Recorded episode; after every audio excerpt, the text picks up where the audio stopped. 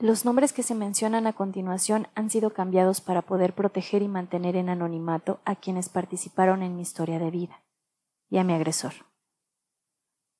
Déjame contarte un poco de la relación amorosa antes del ser oscuro. Yo a él lo adoraba con todo mi ser, pero él no salía sin sus amigos. A veces pienso que yo solo era una novia de accesorio, se aburría estando conmigo. Y sí, ya sé, yo solo recuerdo el punto final, la razón del por qué terminó porque no fue falta de amor al contrario. Tal vez prometimos en algún momento estar el uno para el otro, de esas promesas que se van olvidando. Benjamín, así se llamaba. Antes de eso, meses antes de terminar, Benja hizo comentarios atinados, que llegaron a mi mente como flashbacks en la audiencia de mediación y conciliación con Baltasar. Vamos, yo sé que parece enredado, pero trata de seguirme. Hoy me siento mal por no haberle creído a Benjamín por no haberlo escuchado o prestarle la suficiente atención. Benja me decía que Baltasar se nos aparecía hasta en la sopa, es decir, que el lugar donde íbamos, lugar que nos lo encontrábamos. Benjamín y yo ubicábamos a Baltasar de vista, puesto que teníamos años viviendo en el mismo pueblo. Conocíamos a sus padres. La señora Miso, madre de Baltasar, tiene gran participación en esta historia. Pero en ese entonces, tanto Benja como yo, aunque los ubicábamos, en ese tiempo que salíamos no nos lo encontrábamos tan a menudo. Fue justo, raramente meses antes de que termináramos. Nos lo topábamos en reuniones con amigos. También mencionó Benja que era muy sospechoso que siempre anduviera solo.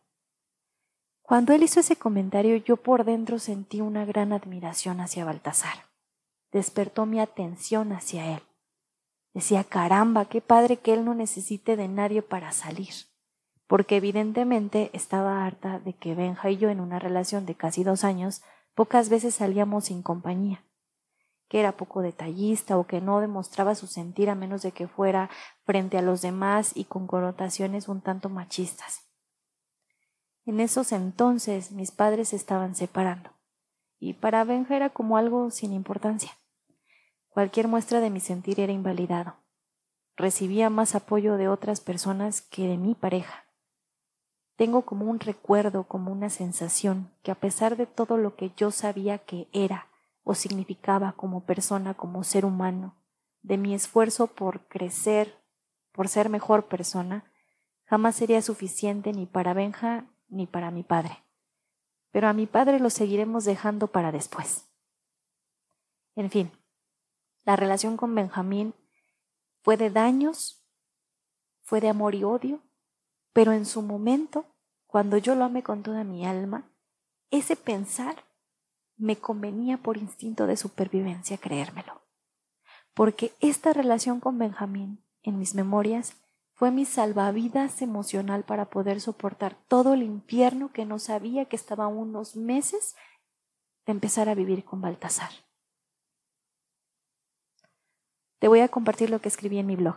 La foto de la que te hablo la encuentras en mis redes sociales en la idea de la Moreliana. Así que te invito a que continúes escuchando.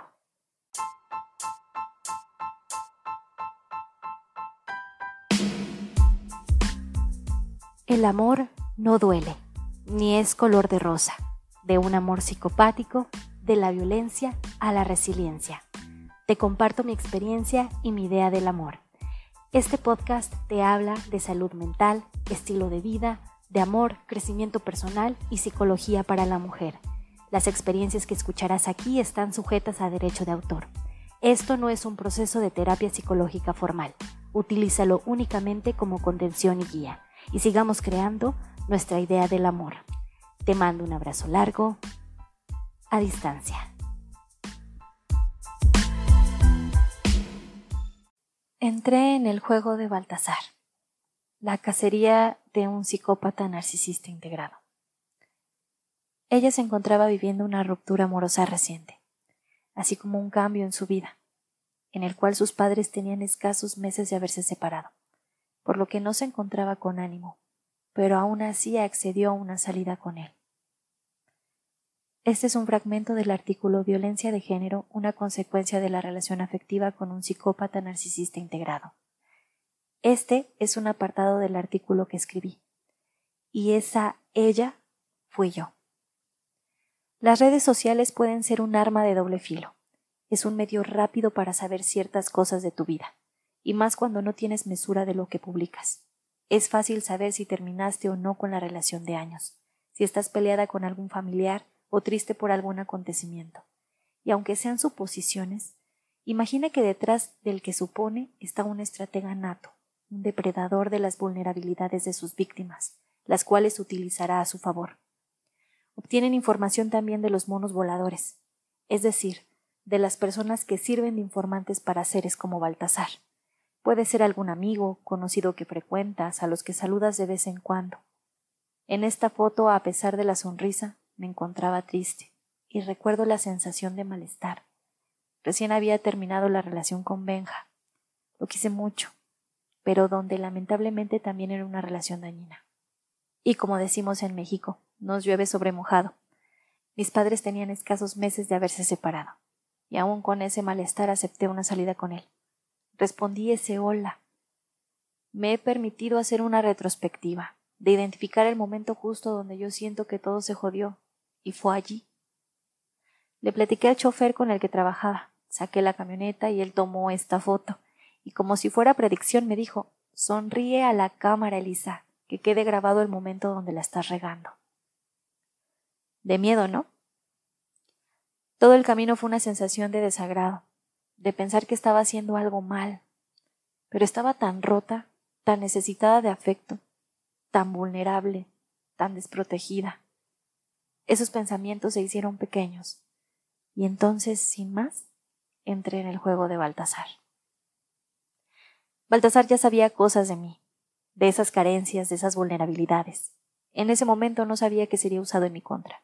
Al contrario, fue el caballero en el caballo blanco, para salvarme, para amarme bonito, para darme lo que tanto anhelaba de Benja, lo que me llevó a ser parte de su abuso psicopático, del infierno que viví, donde se violó mi alma, donde se me abusó de todas las formas, y donde hoy, progenitor de mi hijo, sigue violentando. Los psicópatas narcisistas integrados tienen un protocolo de abuso.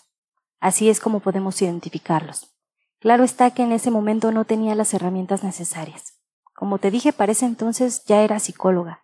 Sí, lo había visto en libros, pero créeme que nos supera. Que no vas por la vida pensando que puedes toparte con alguno. Es más, lo ves muy lejos de la realidad. Es como un virus. Ataca a quienes tienen una defensa baja. El cómo eligen a su presa también tiene una particularidad. Eligen a quienes tienen una tendencia a brillar, esa sobreempatía, quienes tienen recursos de todo tipo, quienes representan ser un gran trofeo. Y no, no es arrogancia. No hablo de quién es mejor que quién. Hablo de recursos suministrables. Podemos serlo todos en todo momento. Baltasar sabía que había terminado con esa relación. Sabía qué me molestaba de esa relación. Pues en una salida después del truene con Benja salí con mi prima Elizabeth y fuimos a un lugar donde trabaja la señora Miso, madre de Baltasar. A ella le conté absolutamente todo sobre mi ruptura con Benja. Me dijo te presentaré a mi hijo. Por mi mente no pasó que fuera él. Pensé incluso que tenía hermanos más grandes. Ella dio una edad falsa. Accedí a que le hablara de mí. Por cortesía, por no saber decir que no y no es justificación. No saber decir que no me trajo muchos problemas en su momento. La señora Miso ultimó a decirme que me lo presentaría y que cuidara bien de él. ¿Cómo cuidas a alguien que te violentaría de la forma en la que él lo haría? ¿Por qué tendrías que ser amable con quien te violaba el alma y se suministraba de ti? Pues en ese momento no lo sabía. Así entré en el abuso psicopático, carente, herida. Ese fue un factor determinante. Pareció algo tan casual, todo fluía. Previo a eso, Baltasar ya sabía de mí. Estolqueó mi perfil en redes sociales. ¿Quién era yo? ¿Pareja de quién? ¿Expareja de quién? Conocida de su madre. Supe de esto gracias al filtro de la verdad que algunos narcisistas tienen con sus víctimas, jactarse de la estrategia perversa de la cacería, revelar sus trucos maquiavélicos. La primera cita un 14 de diciembre. Recuerdo el café. Recuerdo que Baltasar me sugirió subir al segundo piso, y ahí ya esperaba en nuestra mesa un ramo de rosas hermoso. Me sentí soñada. Con antelación fue al café para prepararlo todo, para elegir la mesa junto al balcón. En esa cita yo cometí un grave error que espero ustedes que me escuchan puedan utilizar a su favor, y eso evitará en un futuro sean exentas de un abuso tal. Yo me descargué completamente con Baltasar. Me asombró que me escuchara detenidamente. Me sentí tan cómoda, de sobremanera. Fue un hombre atento, escuchó cada palabra que dije, sin juicio. Le dije todo lo que me aquejaba. Empecé a pintarle y a describirle el hombre que yo quería para mí. Lo describí de tal manera, no sabía, nadie se lo hubiera imaginado. Le di las armas para matarme. Y eso no me hace culpable, ni a ti que me escuchas y pasaste por esto. Así es como se da la cacería. Con un psicópata narcisista esto sucede. Te observa sutilmente, te escucha, la información que les das es muy importante para ellos. De ahí harán una copia de ti, de ahí pasarán a la siguiente fase, donde completamente te engancharán, donde ya no habrá vuelta atrás. Sé que puedes anhelar un amor bonito, un amor honesto y puro, más si como yo has tenido relaciones carentes y hostiles.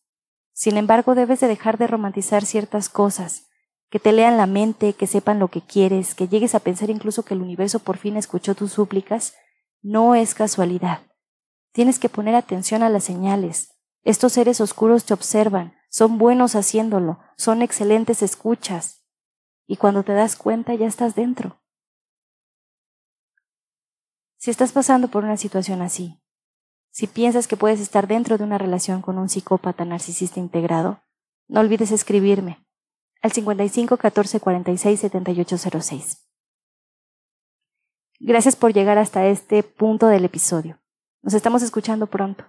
No olvides que te mando un abrazo largo a distancia. Bye.